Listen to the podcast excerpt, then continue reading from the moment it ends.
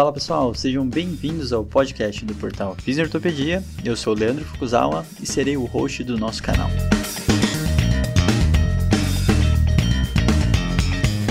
Esse podcast tem como função ressignificar o papel do fisioterapeuta em tempos modernos.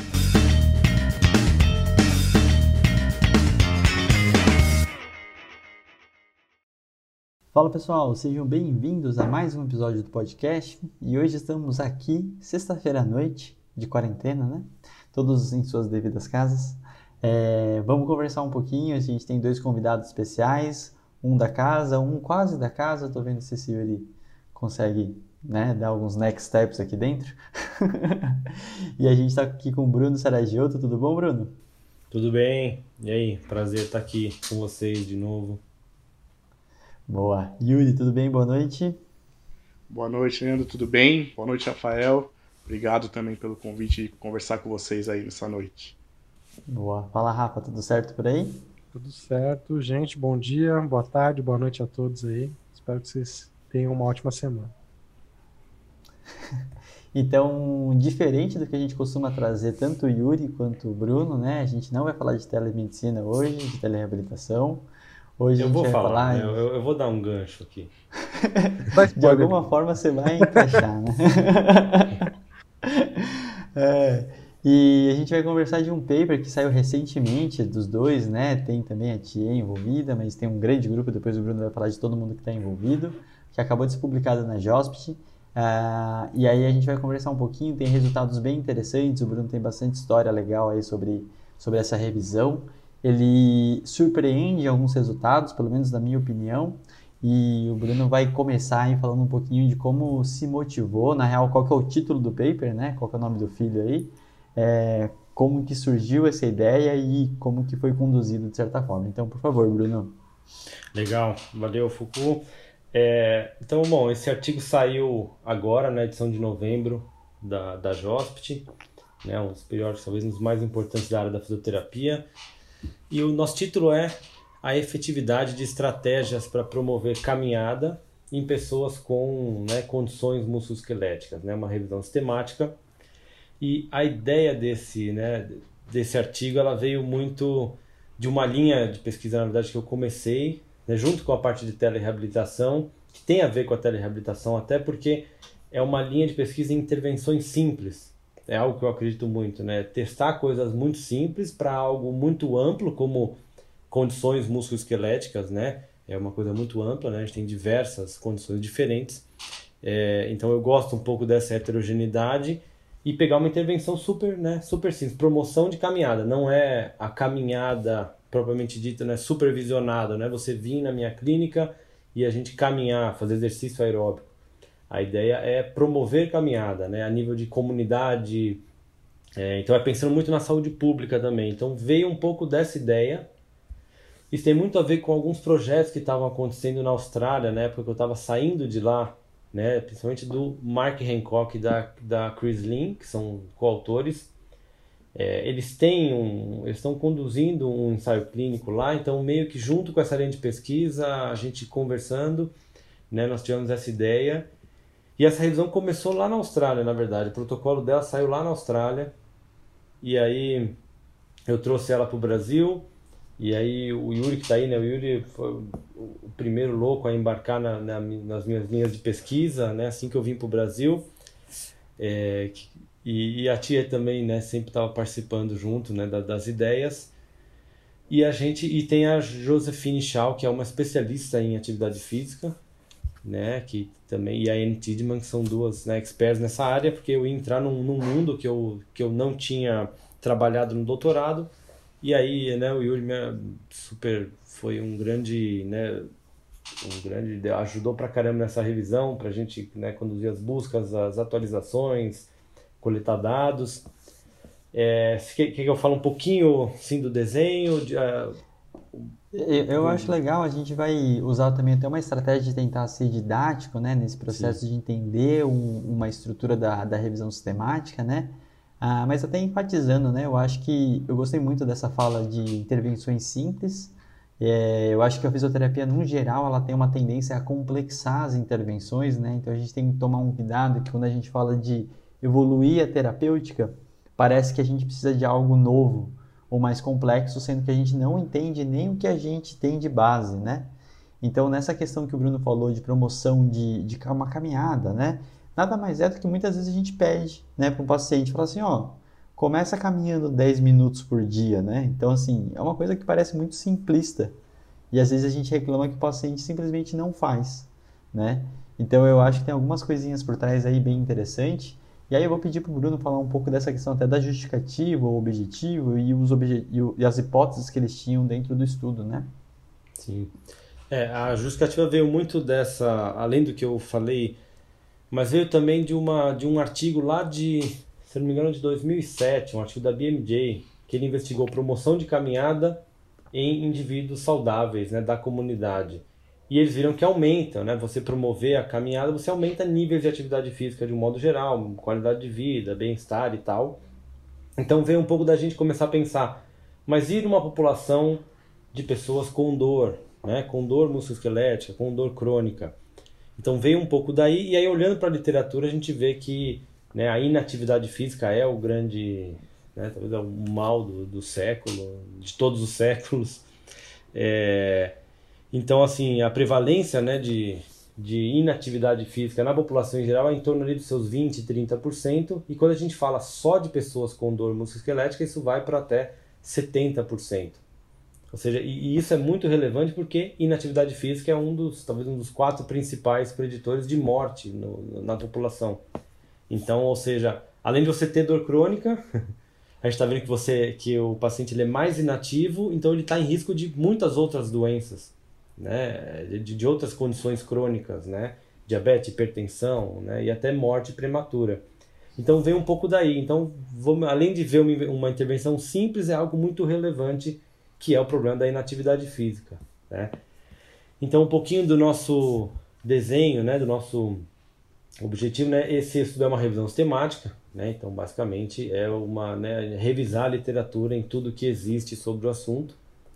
E a nossa pergunta, se a gente usar o formatinho ali do, do Picotes, né, onde tem participante, intervenção, a comparação, desfecho, o, o tempo né, de, que, que a gente está interessado e o desenho de estudo, a gente teria pacientes, pessoas com, né, com alguma condição musculoesquelética. A gente usa a palavra desordens musculoesqueléticas para tentar ser mais amplo ainda. Né? A intervenção é a promoção de caminhada, novamente, é promover apenas, não é né, exatamente fazer a caminhada de forma supervisionada. Inclusive, uma das comparações é com o exercício supervisionado. Né? As comparações, né, uma intervenção mínima, que seria nada, é, uma educação muito simples, um panfleto, né, seria o intervenção mínima. A gente tem o usual care, né, o famoso cuidado usual, que, que as definições são sempre ruins, mas é algum tratamento, deve ter recebido alguma coisa mais convencional, e exercício supervisionado. Essas foram as comparações. Os desfechos, a gente olhou para três desfechos apenas. Né? O principal deles, né, o desfecho primário, é a atividade física. A gente queria saber se isso melhora a atividade física, a gente quer proteger né, as pessoas com dor musculoesquelética da inatividade física, então a atividade física né, foi uma forma intuitiva ser o, o desfecho primário, e depois a gente não pode deixar de olhar para dor e incapacidade, talvez os dois principais desfechos. A gente não quis é, entrar em muitos desfechos, então a gente focou muito mais em apenas dor e, e incapacidade como desfechos, desfechos clínicos. Né? Uhum. O tempo a gente incluiu praticamente de tudo, né? curto prazo, médio prazo e longo prazo, e o desenho a gente restringiu para os estudos controlados aleatorizados. Boa. E, e, eu vou perguntar até para o Yuri se foi a primeira revisão, acho que foi a primeira revisão que você fez, Yuri? Sim, primeira revisão que eu fiz, primeira revisão que eu participo com o Bruno também, né? Conhecendo um pouquinho os processos de uma revisão sistemática. Então foi, foi muito interessante participar também, entender como que funciona, né? Tá, não, maravilha. O Bruno ainda não falou as hipóteses que ele tinha, e aí eu queria saber as suas impressões em relação quando o Bruno te convidou, o que, que você esperava, se... porque é um processo muito novo, né? Eu sei como foi seu processo de entrada lá no doutorado, então como que, como que você recebeu né, a proposta e quais resultados você realmente esperaria dentro de tudo isso? Legal, legal falar de tudo isso, porque aí a gente uh, comece a entender que o Bruno ele só me coloca numas enrascadas legais, assim, umas enrascadas boas, né? De falar sobre coisas novas e diferentes e eu acho que isso, para quem está saindo da clínica e está entrando realmente no meio acadêmico ou que quer partir para a pesquisa, é extremamente importante, né? Você sair do que você já conhece e partir para novas coisas uh, que vão te trazer um conhecimento, uma, habilidades diferentes para você poder exercer.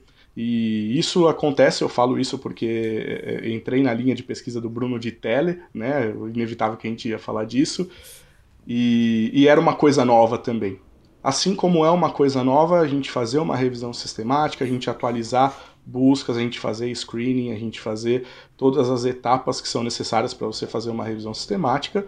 Uh, e acho que o primeiro ponto de tudo uh, que a gente precisa falar, e é algo que, que o Bruno conversa bastante com a gente lá no grupo, é você saber quem que vai te orientar quando você for fazer qualquer etapa de uma revisão sistemática e dividir né, uma boa metodologia para para você seguir e fazer essa revisão sistemática de uma metodologia que talvez não vai te dar é, é, é, tanta confiança nos resultados ou qualquer coisa do tipo. Então, dentro desse processo, eu entro em determinado momento nessa revisão sistemática para atualizar alguns resultados, alguns achados que o Bruno é, já tinha feito de uma busca, algumas modificações que a gente precisava realizar em cima do, do, do, do, nosso estudo. E aí, com essas atualizações, fazer todo o processo de screening de, de, de títulos e resumos né, do trabalho, é, já tirando muitas das coisas que a gente poderia encontrar ou a gente achava que ia entrar no, no, no nosso, na nossa comparação. Então já é um passo importante para você separar e entender aonde a literatura está chegando com todos aqueles títulos. É, e aí, depois de selecionar todos esses artigos, vem a parte realmente de tirar, né, de, de, de você encontrar realmente os resultados, de você extrair os dados daqueles estudos. E a minha hipótese era realmente, pelo menos no nosso desfecho principal, que você promovendo caminhada em indivíduos mesmo com, com desordens musculoesqueléticas, a gente aumentaria, né, um, um dos, um dos, é, dos dados que a gente coloca para a leitura é o número de passos por dia, né, steps per day que a gente coloca. Então eu entendia e fazendo a extração dos dados, eu imaginava que a gente ia encontrar uma diferença grande, pelo menos nesse número de passos, já que a gente estava fazendo a promoção de caminhada, né? A gente estava identificando a promoção de caminhada nesses pacientes. E aí é algo importante da gente falar numa revisão sistemática, né? Que às vezes você começa a extrair os dados e aí você vê diferença de desfecho, isso é algo que a gente tem que falar sempre. E quando você compara a diferença entre as médias aquele resultado que você achava que ia te dar uma, uma é, que, que ia te dar uma efetividade ou que você ia ter ia encontrar alguma coisa mais importante, digamos assim, é, você retorna para identificar mesmo que a diferença entre as médias talvez não seja tão importante é, e a gente começa a encontrar o que a gente encontrou realmente no nosso estudo, né? Que para esses desfechos a gente não teve é, uma diferença estatisticamente significante, né? Então foi bem interessante quebrar né, essa, essa barreira entre, entre a hipótese que a gente tinha e, ok, normal, né, a gente, a gente quebrar uma hipótese que, que, que anteriormente a gente tem, mas também entender como que funciona todo esse processo de, de extração de dados foi, foi muito legal para mim, bem interessante de participar. Legal. Yuri, eu achei sua fala fantástica, mas já muito, você já está muito pesquisador, e eu queria é, realmente escutar a, a, essa questão mesmo, né? O Yuri, eu conheço ele faz um tempinho, eu sei de onde que ele veio, que ele atendeu muito tempo. Uh, e esse processo, né, de, de, uma pergunta tão relevante, principalmente acho que de saúde pública, mas para um olhar que você tinha antes que era muito baseado em consultório, né? Então, assim, me fala um pouco, acho que realmente, do, do Yuri que era o, só o clínico exclusivamente, e do Yuri que agora é pesquisador também, é, Teve alguma coisinha aí que te mexeu, de relevância e, e, surpresas no meio do caminho aí, né? Legal, ótimo falar disso também, porque eu venho de, da, da clínica, do, do consultório, né? Da clínica de atendimento uh, uh, no sistema privado de saúde, mas eu venho também de um sistema público de saúde, quando eu fazia meu trabalho na Santa Casa, fiz minha especialização na Santa Casa de São Paulo e fazia meu trabalho na Santa Casa de Diadema. Né? Então, são públicos extremamente diferentes quando você pega a Santa Casa de São Paulo, de Diadema e a clínica que eu trabalhava, uh, e também o público dos estudos que a gente conduz. Né? Então, são, são universos muito diferentes dentro de, uh, de um universo de pessoas com dores crônicas, com dores crônicas musculoesqueléticas, com desordens musculoesqueléticas de uma maneira geral. E cada vez mais, né, essa proposta que o Bruno conversou com a gente, né, de soluções simples, é, da gente ter algum, algum tipo de, de conduta simples para entregar de uma maneira geral para a população, uma coisa mais generalizada mesmo, ela pegava nosso pensamento, né, principalmente lá na Santa Casa de Diadema, né, que era que a gente tinha um local com menos recurso financeiro, menos recurso estrutural, e a gente atendia uma quantidade gigantesca de pacientes. Né? Então era muito comum a gente pensar que pelo menos a gente precisava falar para aqueles pacientes, pelo menos uh, em determinado momento, fazer algum tipo de atividade física. E aí é muito interessante quando esse pelo menos que a gente tem uma visão, ele é confrontado com a ciência e aí sim o lado pesquisador, que talvez não é, é, é talvez não seja o pelo menos, né? Talvez a gente precisa realmente propor uma coisa maior, né? Não é só virar para esses pacientes e, e, e, promover uma atividade física, porque esses pacientes eles estão passando muito provavelmente por alguns outros problemas que levam eles a ter esses agravos musculoesqueléticos e só você falando para esses pacientes vai andar, né, vai fazer uma atividade física, talvez a gente não consiga ancorar esse pensamento. Né? Então, é, era uma das coisas que eu pensava na clínica, falar alguma coisa eu tenho que fazer, e hoje na pesquisa a gente começa a pensar que não, não é uma exclusividade da pesquisa, tá? A clínica também mostra muito isso, dependendo de onde, de onde você está mas na pesquisa a gente tem esse cuidado maior de entender o que mais eu preciso fazer, o que mais eu preciso implementar, o que mais eu preciso planejar. Então eu acho que eu faço esse esse link das coisas que eu pensava antes, como eu trabalhava antes, na necessidade, né? E na necessidade você precisa propor alguma coisa simples, rápida, mas hoje eu tenho um pouco mais de tempo para pensar e para entender esses resultados e é, formular outras perguntas clínicas, né, inclusive, é, para a gente testar mais para frente. Boa, muito bom, Yuri. Eu acho muito legal você falar, eu gosto de enfatizar um pouco dessa transição também, né? Até porque muita gente que escuta a gente, no geral, a maioria é mais do lado clínico do que realmente da pesquisa, né? E aí a gente continua daqui, eu vou pedir para o Bruno agora falar um pouquinho da parte metodológica, né? Os pontos que você acha mais importante de ressaltar até um pouquinho indo naquela linha da anatomia, da estrutura da revisão, e depois falar desses principais achados. O Yuri já falou alguns, mas vamos enfatizá-los aí. Sim. Bom, de uma maneira de né, metodologia em geral, né, como eu já falei, que é o, né, o desenho de é uma revisão sistemática, a gente conseguiu fazer a meta-análise, que é o, é o, o cuidado estatístico né, de, de uma revisão sistemática, onde você consegue ter uma combinação dos resultados e um né, um único valor para a gente falar, né, em média, quanto isso melhora ou não. Né? Mais é do que uma média ponderada, considerando o peso de, de todos os estudos. É, então a gente tentou usar a mais alta, né, o rigor metodológico, é, seguindo né, diretrizes da Cochrane, né, seguindo ali o Prisma para a gente reportar a revisão. É, para o risco de viés a gente usou a escala Pedro, tá? a escala de qualidade metodológica né, da Pedro. É, até né, a gente encontrou, a maioria dos estudos ficaram entre 6 e 7. É, a escala vai de 0 a 10. Eu diria que para né, físio, para muitas intervenções de físio, a gente pode considerar um 0 a 8. Né, não que isso seja. Né, não que não conte né, o cegamento do terapeuta e do participante, mas é praticamente impossível nesse tipo de intervenção. Então, de um modo geral, a qualidade metodológica foi de média boa. Né, poucos têm uma qualidade baixa. É, a gente usou o grade, né? O grade é uma, um sistema para você dar a qualidade da evidência. Então, no final você pode ter uma, uma ideia de alta qualidade, moderada, baixa e muito baixa. Então, nós temos achados que têm a qualidade baixa ou muito baixa e alguns achados de qualidade moderada. É, então, o que é relevante, né? A partir daí do moderado e alta são as é o que a gente quer geralmente achar numa revisão sistemática, onde a gente tem menos né, menos fatores influenciando no resultado. Isso significa que novos estudos não tendem a não mudar esse resultado. Né?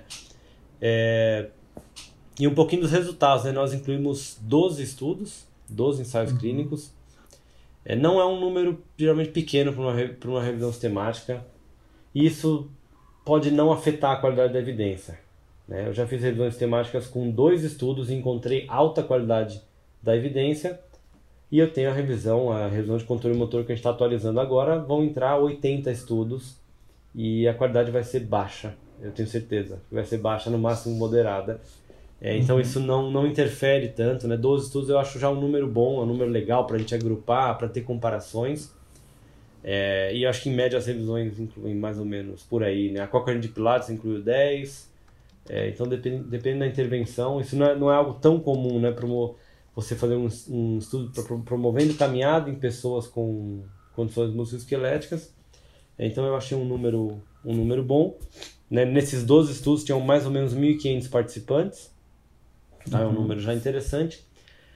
É, e das condições que a gente incluiu, como eu falei lá no começo, a gente queria ser amplo, né? Porque qualquer desordem musculoesquelética, a atividade física, ela tende a ter um efeito favorável, né? tende a ser a recomendação. Então tem estudos em fibromialgia, artrite reumatoide, tem dor lombar crônica, é, tem osteoartrite de joelho, de quadril, então é, é uma amostra ampla, né, um pouco heterogênea, é, mas eu não, sinceramente, eu não vejo problemas. É, e o que, que a gente encontrou é que para o desfecho, nosso desfecho primário de passos por dia, né, seria a medida de atividade física, a gente não encontrou diferença entre as estratégias de promoção de caminhada quando comparado com né, intervenções mínimas, o cuidado, né, o cuidado convencional e exercício supervisionado. A gente não, não encontrou nenhuma diferença.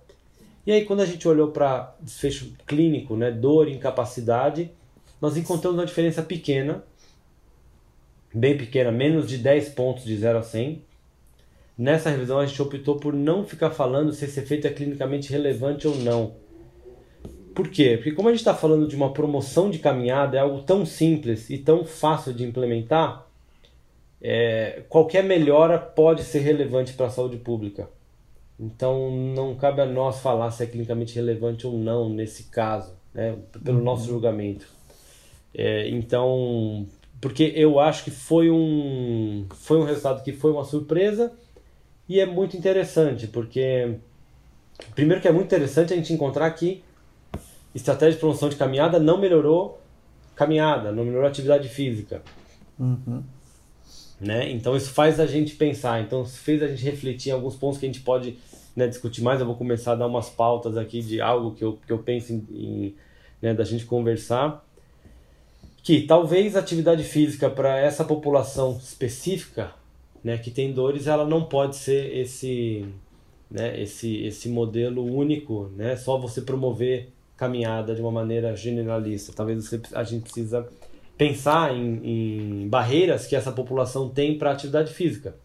Uma delas claramente é a dor, né, a cinesiofobia, né, esse, esse o medo de se movimentar, uhum. crença de que a atividade física ela vai ser lesiva, então a gente sabe que isso existe nesse tipo de paciente. Então pode ser uma das barreiras com que faz esse paciente não engajar nessa promoção. E aí eu gosto de ser otimista, então eu gosto de pensar, é, né, a gente tenta falar um pouquinho na nossa discussão que foi uma surpresa a gente achar que melhorou dor e incapacidade, por mais que sejam melhoras pequenas, até mínimas, mas melhorou e não teve diferença quando a gente comparou com um exercício supervisionado. Eu esperava que o exercício supervisionado fosse dar um, né, fosse dar um show ali, né, puxar o efeito totalmente, mas não puxou.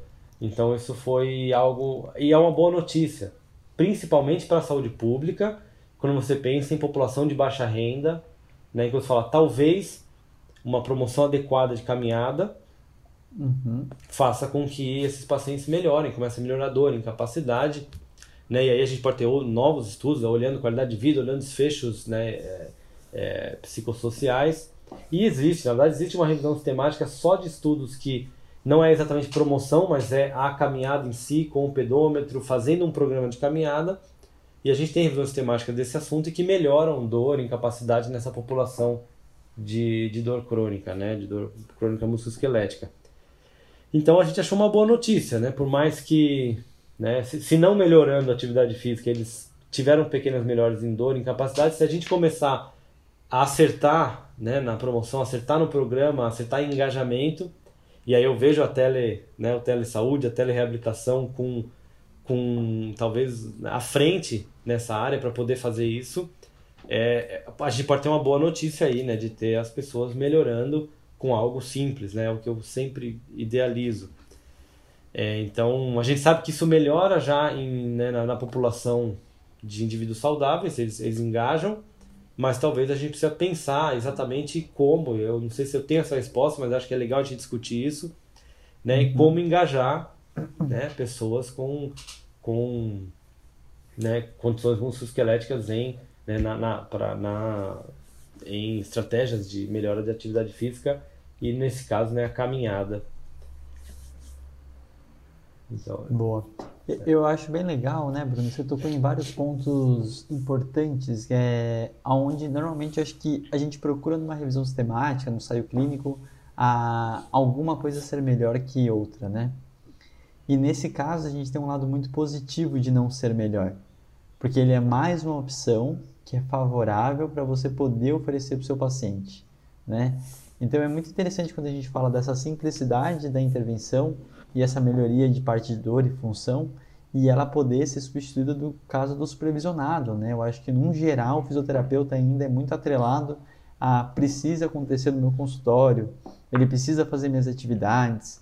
E até quando eu cutuquei o Yuri, não sei se ele tinha essa, essa visão também, eu particularmente pensar, pensava muito no tipo, mas ele não fortaleceu os músculos ele não aconteceu aquilo, eu não fiz essa estratégia, então eu pensaria muito numa coisa tipo. Eu não avaliei, né? Eu não avaliei ele, não os avaliei. ângulos, eu não olhei, né? E, então você não viu, né, toda aquela perspectiva que o fisioterapeuta está muito acostumado, né? E isso não é criticar o que a gente faz, mas literalmente entender que tem um algo a mais, principalmente quando a gente fala de uma perspectiva populacional, né? E nessa hora isso é muito interessante. O Yuri colocou um ótimo exemplo de, de baixa renda, né? Então, na hora que eu preciso promover saúde para muita gente, e a gente sabe o que é um público de Santa Casa, que essa pessoa realmente com todas as queixas que podem existir muitas vezes, né, casos muito únicos e particulares, uh, acaba sendo relevante isso, né? Ah, aí eu vou pedir para o Rafa também, né, quando ele leu o artigo, o que, que surpreendeu, que, qual que foi as visões e, e também, né, Rafa, por favor. Eu, eu acho que é, é legal, assim, para um clínico ler um artigo desses e, e realmente entender o, significado um, da, dos resultados, a gente é, é, difícil migrar dessa perspectiva de paciente de consultório para uma perspectiva populacional. Isso não, não é fácil fazer essa migração e a gente vê isso agora em tempos de Covid, né? O risco populacional não tem a ver com o risco individual da pessoa contrair Covid. É muito difícil você olhar para a população né, em risco e não se achar em risco individual. Isso é uma coisa maluca, né? Mas assim, eu acho que é relevante a gente pensar nisso, né? Porque é o que o Foucault falou, assim, esse é classicamente um estudo que mostrou não inferioridade. A gente tem duas abordagens ativas, né? E a gente teve um resultado interessante, né? Que uma abordagem de orientação de baixo custo, escalável, ela não é inferior a uma abordagem supervisionada que, quando a gente for pensar em custo-efetividade, né? Eu sei que não foi o desfecho, olhar custo, mas a gente sabe que vai ser um custo atrelado muito maior para você atingir o mesmo efeito. E às vezes a gente, como clínico, se dói um pouco de pensar essas coisas, né? Porque você pensa assim, ah, programa de saúde pública para implementar aquelas academias em parque. Ah, eu nunca vejo ninguém usando. Mas tem vários estudos mostrando que quando você compara a implementação de bicicleta, como acontece na Holanda, né? Colegas nossos aqui, o espanhol, comentam várias vezes sobre esse tipo de estudo, por exemplo implementação de promoção de atividade física em outros países versus exercícios supervisionados, no geral, a gente pode achar que as pessoas não usam, né? Que a gente não vê, a gente tem esse nosso viés humano uhum. cognitivo, mas no geral é, você atinge tanto mais as pessoas que isso é muito mais barato para o sistema, né? E aí eu queria trazer essa discussão, porque se a gente não consegue olhar para essa perspectiva, eu acho que a gente não entende o papel, o nosso papel como profissional de saúde dentro do sistema né? Porque realmente o nosso papel, a gente discute muito isso quando a gente fala de consultório, de reabilitação de pacientes com dor. Qual é o nosso papel? É, o meu papel é ser o cara que avalia e complexa a terapia, ou será que eu não deveria ficar feliz por uma atividade de baixo custo escalável conseguir ter um efeito muito semelhante na vida daquele que precisa, né? Então, é. enfim, eu acho que esse achado ele traz essa reflexão para a gente. Né? Eu, eu acho legal, até se a gente pensar numa perspectiva populacional, né? É como se a gente fizesse uma grande peneira, né? E essa intervenção pode ser uma intervenção primária, que pode solucionar e ajudar muita gente, e não vai deixar de ter casos que a gente precise atender e dar uma atenção maior, né? Perfeito. Então eu acho que uma coisa não anula a outra quando a gente fala que os resultados são semelhantes. A gente só está falando que existe uma parte da população que também se beneficia de alguma coisa mínima. E isso é muito bom, né? Então isso é muito positivo. E eu acho que a gente não pode deixar essa discussão antes do, do Bruno falar de algumas coisinhas futuras aí. É, pedir para o Rafa ainda continuar falando um pouco mais da questão comportamental. Porque agora, querendo ou não, se a gente está falando de promoção de saúde e tudo mais, eu acho que a gente tem que entrar um pouquinho nisso. Se o Rafa considerou que realmente foi falado e, e, e, e tocado no assunto comportamento com esses pacientes, é, e, e fala um pouquinho para a gente dessa parte, Rafa. Eu acho que tem, tem, um outro episódio de podcast que a gente introduz esse assunto de uma forma muito legal. Inclusive, foi um episódio com, com o Luiz Espanhol, onde a gente fala de atividade física e comportamento. É, para quem quiser também né, dar uma conferida, eu acho que é um episódio que complementa muito o que a gente está falando aqui. Mas, bom, a gente sabe que quando o objetivo, o desfecho é mudança de comportamento, e a gente está falando de mudança de comportamento de qualquer nível, né? pode ser atividade física, é, mudança de fatores relacionados a sono, uh, qualquer fator relacionado ao estilo de vida, né? De parar de fumar, mudar a alimentação, atividade física. Informação, no geral, não muda comportamento. A informação sozinha tende a não mudar comportamento, né? Então isso é uma coisa que eu acho que as pesquisas da área da saúde comportamental já trazem há muito tempo. É, então, de fato, o que a gente percebe, assim, acho que a literatura tem vários exemplos muito interessantes né, de intervenções que são pensadas de forma populacional, mas levando em consideração os nossos vieses humanos e o nosso comportamento, né? Como, por exemplo, as intervenções NUDGE, que a gente discutiu muito nesse episódio de atividade física é, e comportamento. Então, muitas vezes eu acho que a gente talvez, e isso é uma demanda nova para o fisioterapeuta, né? A gente está começando a entender que fatores de estilo de vida são importantes, que promoção é importante de atividade física. Eu acho que a gente sempre entendeu isso, mas a gente também está começando a entender que falar só não funciona. E a gente não tem as formações clássicas, mesmo quando a gente fala de uma perspectiva do indivíduo, para conseguir estimular a mudança de comportamento. A gente não é formado em habilidade de comunicação, a gente não é formado em estratégias evidenciadas para mudança de comportamento, como a entrevista motivacional, por exemplo, uma delas, né? E eu acho que isso tem que ser começado a levar em consideração, né? O que a, a literatura vem mostrando que as intervenções podem ser extremamente simples e talvez seja mais importante como você prepara o processo decisório para a pessoa, né, do que você dar uma informação muito, muito específica, né? E tem vários exemplos disso. A gente vê na literatura de NUD, por exemplo, é, exemplos na Europa onde você consegue ticket de trem de graça se você fizer agachamentos numa máquina lá e as pessoas realmente fazem muito mais agachamento. Ou se você dificulta o acesso à escada rolante, mas faz um acesso direto pela escada normal, as pessoas começam a usar a escada normal. Então, é, a, eu acho que uma mudança populacional em termos de atividade física requer que a gente repense todo o sistema. Desde a arquitetura de como o sistema é concebido, as facilidades ou não. Né, se a gente pensar, é hoje muito mais fácil você ser inativo do que ser ativo. Você não tem reforço para ser ativo, você não tem reforço para ter bons comportamentos. E eu acho que se a gente for pensar numa perspectiva de saúde pública e de saúde privada, porque a gente sabe que o nosso modelo atual de saúde ele, ele, ele não funciona, né, pra, ele não lida bem com, essa, com essas situações, a gente tem que começar a pensar em soluções que levem isso em consideração. Né?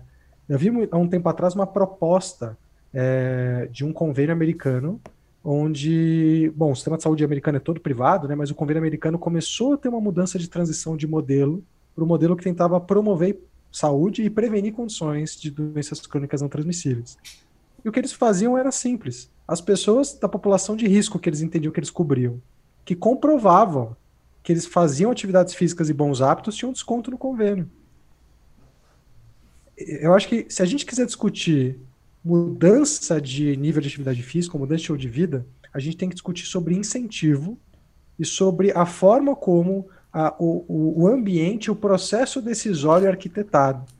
Né? Porque se for mais fácil ser inativo, se for mais fácil comer mal, se for mais fácil não mudar o comportamento, a nossa tendência evolutiva humana é manter o hábito. Né? Então, eu acho que essa, essa é uma discussão interessante assim, que a gente pode pensar e levantar a partir disso. Eu vou deixar uh, as outras pessoas falarem aqui, porque senão eu me empolgo nesse assunto. E, vou... e, e é mais barato, né? Ser inativo, uhum. ser comer ah? mal.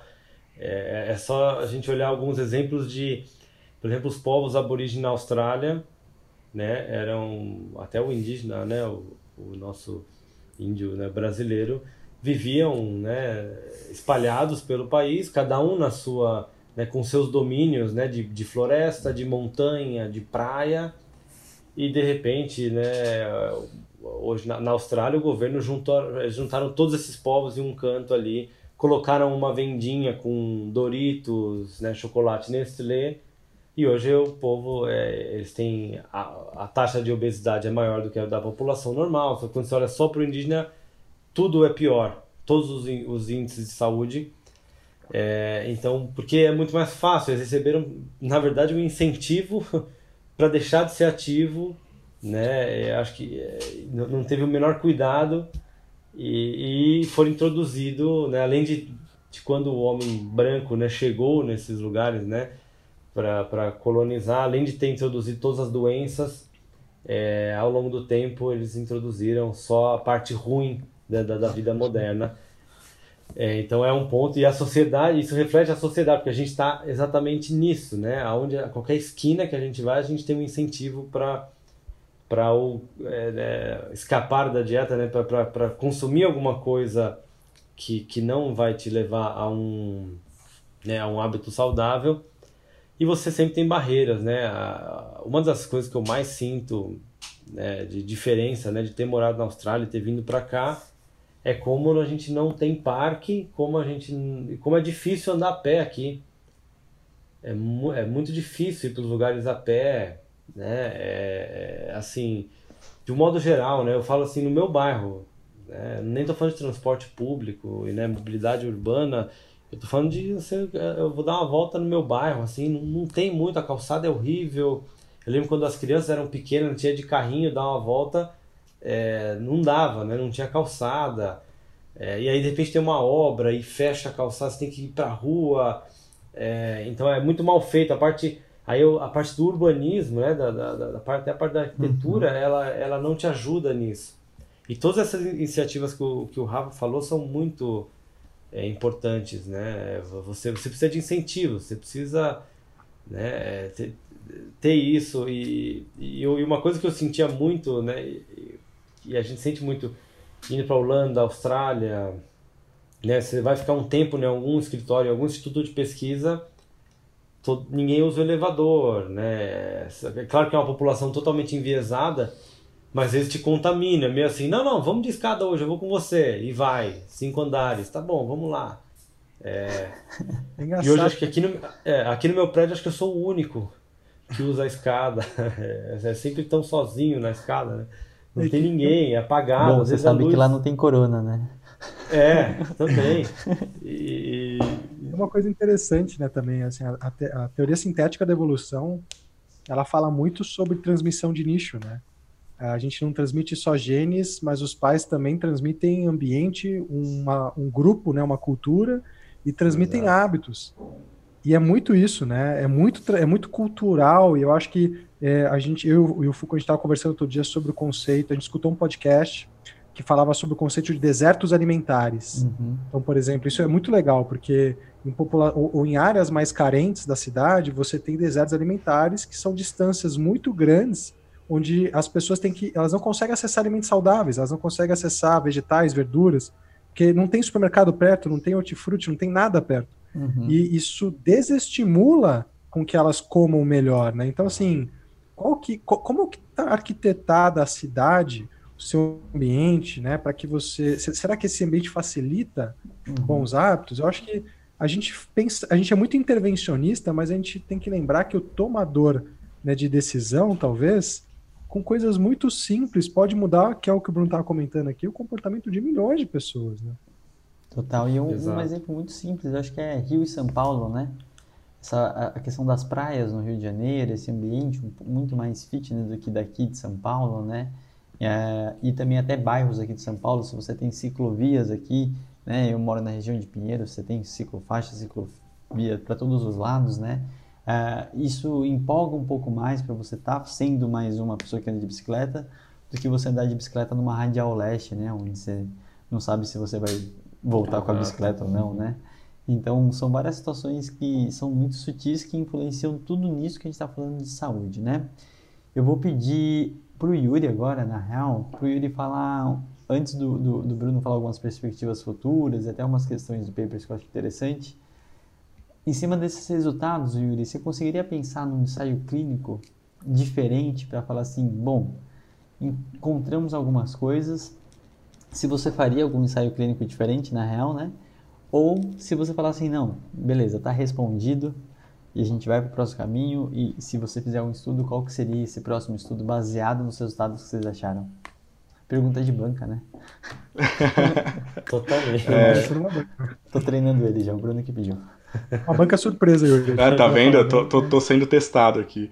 Não, mas vamos lá. Eu acho que eu acho que aí a, gente tem algumas percepções pessoais, né, sobre algumas coisas que a gente enxerga e tudo mais. E o que eu acho que é muito interessante é você pensar realmente nesse todo que a gente está falando até agora, né? Não em cima só. Uh, talvez dessa conduta, dessa intervenção de promoção de caminhada, né, e partir para uma coisa um pouco mais ampla, dessa promoção de atividade física virar alguma coisa relacionado é, a, a, prevenção de novos agravos ou de cronificação de dores, de desordens e tudo mais. Porque eu acho que aí passa muito por esse agente transformador, a reabilitação de verdade do fisioterapeuta, né? Quando você uhum. reabilita pela palavra, você está é, é, criando para o mundo, como dizem os pais, né? Você está reabilitando para que ele possa fazer. E aí entra na fala do Rafa, né? Que só dar a informação não é o suficiente, né? O cara muitas uhum. vezes sabe, ele assistiu o programa de várias emissoras de televisão, ele viu informação de blog, de, de reportagem falando que caminhar e fazer exercício físico é bom. Uh, eu gostaria de, de, de, de entender um pouquinho mais quais são essas próximas estratégias que a gente pode ter, se elas são voltadas realmente. Isso não é um desenho tá, de um estudo, mas é algo que vem na minha cabeça. Uh, se elas são realmente voltadas para essa parte de intervenção do fisioterapeuta, ou se a gente precisa modificar tudo isso com o que vocês já falaram, né? Com o ambiente, com a cidade, com a sociedade de uma maneira geral. Então é muito. É, é, é é interessante se a gente for discutir um pouquinho os nossos resultados, dos nossos artigos, dos artigos que a gente encontrou, que a gente incluiu no nosso estudo, uh, são, todos, são todos estudos realizados em países desenvolvidos, né? Qual que é a diferença de você virar para uma população de um país subdesenvolvido, com níveis de uh, criminalidade, de violência urbana, uh, de, de, diminuição de, de luz, né, de, de iluminação nas ruas e tudo isso? O que, que isso vai mudar na relação da atividade física e o quanto esse paciente vai realmente é, é, fazer o que você está pedindo para ele. Então, às vezes eu fico pensando se essa modificação ela é realmente em termos de conscientização é, dos pacientes, que eu acho que esses pacientes já têm, né? Então eles já sabem que fazer atividade física melhora. Claro que a gente tem que estar tá o tempo inteiro falando, né? É, não deixar isso parar. Mas se eu consigo modificar realmente essa estrutura, se eu consigo ter um local para que eles façam isso, se eles realmente sentem que eles estão é, que eles estão seguros em fazer toda essa atividade que eles precisam fazer. Então, a minha pergunta é mais para esse lado. É clínico ou é estrutural, né? É, essa relação da atividade física e de acatar tudo que a gente está pedindo para eles. Eu acho muito legal a, a, a, fala do Yuri, né? Essa questão de você conseguir individualizar para populações específicas, né? E a gente conseguir entender um pouco melhor o que, que motivaria. E ao mesmo tempo que a gente consegue... É, as pessoas sabem que fumar faz mal eles não param. Eles também sabem que caminhar faz bem, mas eles não, não caminham. né? Então, por lado inverso, ele também vale né, essa informação e eu acho isso muito legal. Mas, enfim, Eu vou pedir para o Bruno agora falar um pouquinho muito da, das dificuldades da escrita desse paper, que eu acho que é uma coisinha de bastidor que eu gosto de saber. Eu acho que as pessoas que estão uh, consumindo também precisam saber. Uh, e a dificuldade da publicação, porque eu sei que o Bruno estava com uma vontade, um ímpeto muito forte de, de, de, uma publicação dessa, né? Ele achou resultados muito interessantes. Uh, e realmente as perspectivas futuras depois de um resultado desse dentro da, da, da linha de pesquisa dele. Claro. É, antes, deixa eu só complementar um, um assunto que você você estava falando, do do Rafa citou, nessa, toda essa parte né, da, da do programa, né, da, da, dessa intervenção simples, e complementa um pouco do Yuri também, que uma das coisas que a gente citou assim na discussão, e aí é totalmente aberto, né, a gente não, não, não mediu isso, a gente não sabe exatamente, mas a discussão é esse momento da gente falar essas coisas no paper, um pouco de, de opinião e tal, é que a gente acha que o motivo pelo qual né, os pacientes melhoraram dor e incapacidade pode ter sido o componente social dessas estratégias. É, e eu acho que isso, isso, foi importante levantar porque é algo também que a gente tem que pensar quando a gente tudo que a gente falou aqui sobre atividade física, implementação e tal, é, o componente social ele pode sim ter um, ter um papel maior do que a gente imagina, né? tanto de suporte, né? de estar numa rede né? de outras pessoas com o mesmo, né? a mesma condição. É, então eu não tenho dúvida que isso também muda desfecho, né? mas é só algo para complementar o que a gente tinha falado ali. É, e agora sobre um pouco dessa jornada desse artigo, né? Bom, esse artigo depois que a gente meio que terminou ele, a gente achou que a escrita estava muito redondinha, a gente fortaleceu alguns pontos. E a ideia inicial, porque a gente achou, a gente realmente ficou surpreso com os resultados e ao mesmo tempo a gente achou que é uma, foi uma notícia interessante a gente ver esse, esse pequeno, né, essa pequena vantagem né, para dor e incapacidade, ou até a não diferença com algo mais supervisionado. Então a gente achou que isso seria uma, uma, né, um resultado atraente e a gente tentou algumas revistas, né, do bastidor, a gente foi tentando algumas revistas grandes, né, a gente rodou por todas as grandes e fomos rejeitados, mas foi uma história meio engraçada, porque é, mesmo que a gente foi rejeitado direto, né, como já era o esperado, né, a gente tomou uma rejeição direta na BMJ, quando a gente foi na JAMA, a gente teve duas rodadas de revisão. Então a gente falou assim, opa, parece que essas revistas grandes, médias, podem se interessar pelo assunto, porque é um assunto amplo, tem a ver com saúde pública. É, então a gente ficou meio assim. Aí a gente foi para uma, por exemplo, Annals of Internal Medicine, que é uma super revista. A gente também teve uma rodada de revisão, acabamos sendo rejeitado por escolha do editor, por achar que o assunto não ia ter a ver com, com, com o que eles estavam fazendo, com, a, com o escopo da revista. E aí a gente foi para uma British Journal Sports Medicine, que é a revista líder né, em, na parte de exercício, atividade física. A gente falou, ah, aqui vai passar, porque não é possível a gente tomar essa, essa né, revisão na JAMA, na Annals, e agora aqui vai passar e foi rejeitado em dois dias. Assim, um dia, dois dias. É, a gente falou, não, vamos na Sports Medicine, que está ali. E a gente foi rejeitado também em um dia. Foi uma coisa meio maluca, assim. Então a gente, a gente chegou perto de algumas revistas grandes e, e a gente tomou pau em algumas que a gente achou que, que eram, são grandes também, mas que a gente achou que passaria direto. É, então é, é, um, é um tópico engraçado, que para o editor tem editor que achou interessante, levou para revisão, é, várias revisões fortaleceram né, a nossa, o nosso estudo, a gente fez melhorias, mas alguns editores sim, simplesmente olharam o resumo ali e falaram: não quero isso, isso não interessa para minha revista.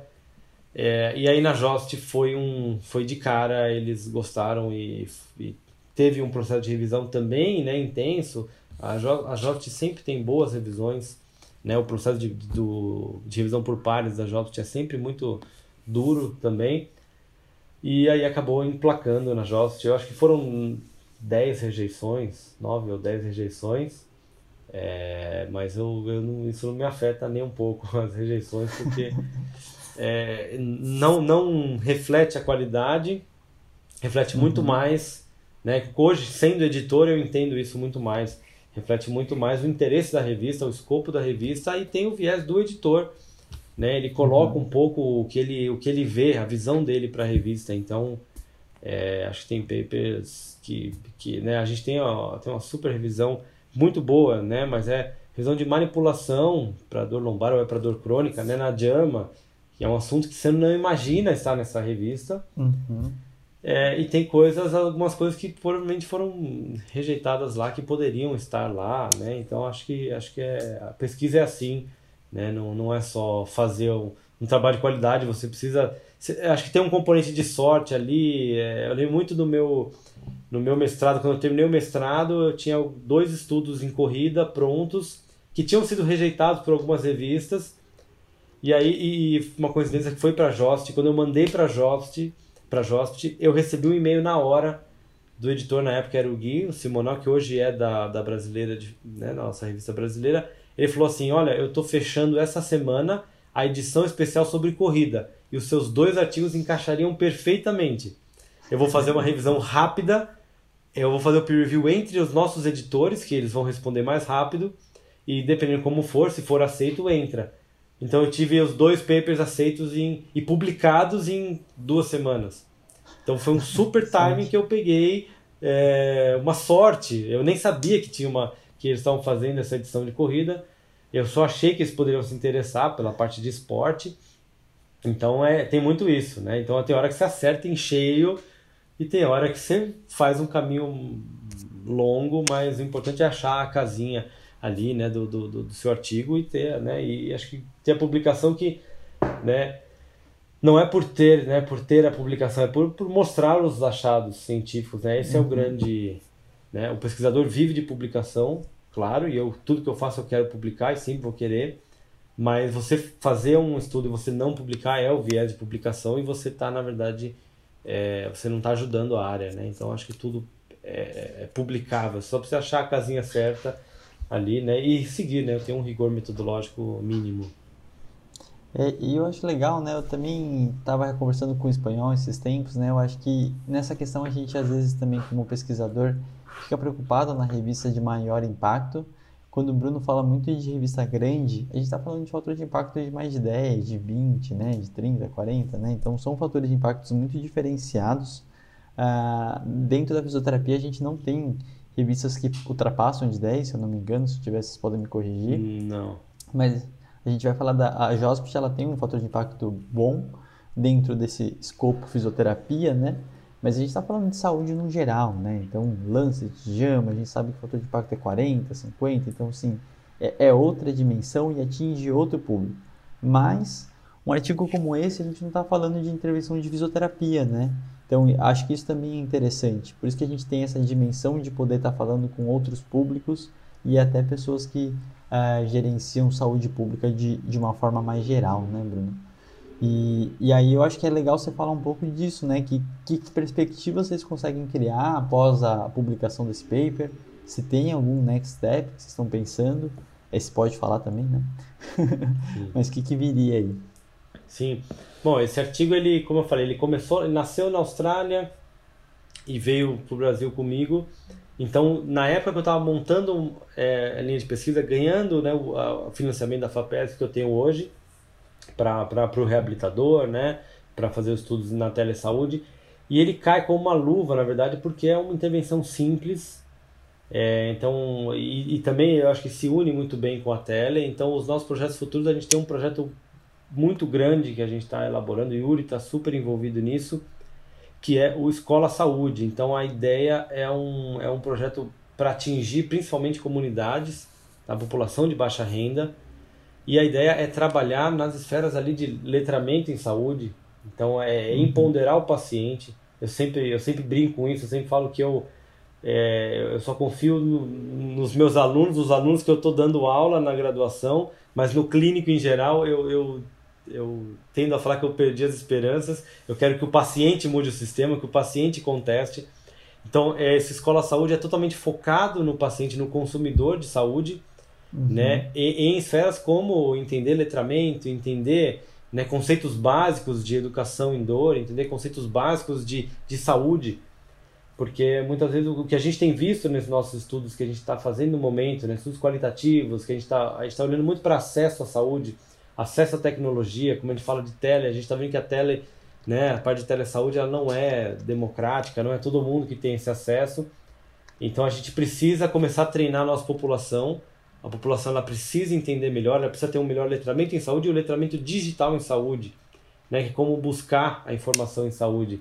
Então a gente está com essa, né, esse projeto assim, no forno, é, fechando algumas parcerias, né, com, a, abrindo frentes, né, para a gente poder ser um projeto para os próximos anos ali, para ano que vem tá em fase de protocolo e, e design, né, para os próximos anos ser algo que a gente quer como produto final, um estudo grande de implementação mesmo, com foco não em efetividade, mas em implementar e começar a pensar em mudar sistema, né? É, é o caso do, de um paciente perguntar para o médico qual que é o efeito adverso desse medicamento, se tem. Uhum. É, é, o fato do paciente perguntar né, é, quanto de radiação tem no exame que está sendo pedido.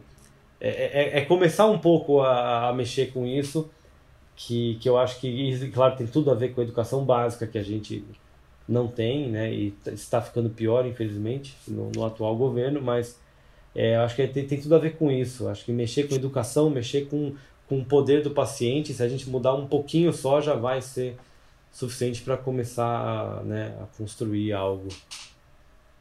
Legal, e vai, vai muito em direção do que a gente acabou de discutir no webinário com a Pasternak, né, Bruno? Acho que isso é essencial, a gente Totalmente. sempre cai no, no escopo do educação, a base, afins, né? Mas enfim, eu vou encerrando aqui, a gente está quase com uma hora. eu sempre me empolgo aqui. Vou pedir para o Yuri fazer considerações finais, de certa forma bem breve aí, o Bruno também e o Rafa, para a gente finalizar aí. Então, Yuri, por favor. Obrigado, queria agradecer vocês por convidar a gente para participar, para conversar um pouquinho sobre o artigo e conversar um pouquinho sobre essa parte de saúde pública, né? Eu costumo, eu brinquei recentemente com alguns colegas que eu, eu clinicamente eu sou um fisioterapeuta musculoesquelético, se a gente pode dizer assim, da ortopedia, né? Uh, mas essa parte da saúde pública, de, de, engajar mais pessoas, de chegar até todas as pessoas, uh, foi algo que vem me puxando bastante e que uh, traz um brilho nos olhos quando a gente fala disso. E eu acho que essa última fala do Bruno, do que a gente está propondo e que a gente espera com essa parte de educação, é, de autonomia, né? Eu fiz recentemente e falei um pouquinho sobre autonomia. Acho que nossos pacientes eles têm que ter autonomia também para entender quando que eles vão precisar da gente e quando eles podem buscar realmente, é, se a gente pode chamar de tratamento, e talvez não seja tratamento, mas um estilo de vida que seja muito mais saudável para ele para eles, né? Então é legal a gente falar sobre isso, que mais uma vez eu agradeço, porque a gente precisa chegar até todo mundo, né? Não só aos pesquisadores, aos clínicos, os pacientes têm que enxergar o que a gente está propondo, e eu acho que é essa parte também da gente conversar com pessoas ligadas à educação, né? À pedagogia, à política, à tomada de decisão. Acho que quando a gente junta tudo isso e consegue discutir de uma maneira geral o que a gente precisa, tanto em termos de intervenção quanto em termos de estrutura, a gente vai longe nesse caminho. Então, é, esse espaço que vocês estão dando para a gente é muito legal, é muito interessante da gente discutir. Obrigado mais uma vez, fico à disposição para a gente conversar sobre outras coisas também. Com certeza, Yuri, aguarde. Rafa, por favor, palavras finais e depois o Bruno finaliza também. É, eu acho que a gente realmente, de novo, né, a gente fala sempre de transições de modelo em saúde, né? E não é só para sistema público. Muitas vezes o clínico que trabalha no meio privado escuta falar de uma promoção de uma atitude populacional e fala, ah, isso não é para mim. Mas tá, está ocorrendo nesse momento uma transição de modelo de saúde, né? E o mercado privado vai passar por uma transição também muito em breve. Não dá para escapar disso. É o futuro da saúde. Né? E eu acho que a gente tem que considerar que os mundos não são excludentes, né? Então a gente está falando de abordagens aqui no mundo populacional, mas se eu tiver frente a frente com o meu paciente, eu talvez precise mudar o hábito daquele indivíduo. Né? E a gente tem que entender que talvez uma abordagem que sirva por todo não sirva para o individual, né? assim como uma abordagem que serve para o individual talvez não sirva por todo. Então eu acho que a gente tem que entender que saúde é composta por várias camadas, é um sistema complexo, e eu acho que cada um, né, vai, vai saber e vai entender aonde ele se encaixa nesse meio, vai ter que começar a entender como maximizar é, a, sua, a, sua, influência sobre os seus pacientes, né? Seja pelo letramento deles, como o Bruno falou e o Yuri falou, mas eu, eu, eu estudo muito as abordagens cognitivo-comportamentais, sempre estudei elas, e eu acho que existe um mundo aí de abordagens já evidenciadas, inclusive para mudanças de desfechos relacionados a estilo de vida, que é, a gente não, a gente desconhece. a gente não tem formação para aplicar, a gente não sabe fazer, né? E, e, eu acho que a gente começou a entender agora que isso é importante para manejar pacientes com disfunções musculoesqueléticas a nível individual. Então, eu acho que não é uma desculpa, né? A gente não ter tido essa formação, a gente não buscar ela agora. E, enfim, tem vários exemplos disso, a gente vem discutindo isso em vários episódios, a gente discute isso no YouTube, discute isso em vários lugares. Existem várias opções de tratamento para a gente lidar hoje com o nível de atividade física, sono, mudança de controle de estresse, né, mudança relacionada a hábitos alimentares. Algumas cabem a nós, né, a gente pode fazer, outras talvez sejam de outros profissionais, mas a gente tem que começar a olhar para isso. Né, e de fato, às vezes o simples é melhor, às vezes menos é mais, né, e eu acho que a gente também tem que começar a olhar dessa perspectiva. Opa. Perfeito. Bruno, considerações Legal. finais? Bacana. Não, acho primeiro agradecer demais né, o convite de estar aqui. É, eu sou um ouvinte do podcast e faço parte também da, da rede dos professores e sempre muito prazer né, fazer qualquer coisa aí com vocês. É, então, isso aqui é uma reunião de amigos né, conversando. É, eu acho ótimo e concordo com tudo que foi falado. Né, essa última consideração do Rafa é muito boa. Né, da gente pensar também equipe, né, equipe multidisciplinar, por que não?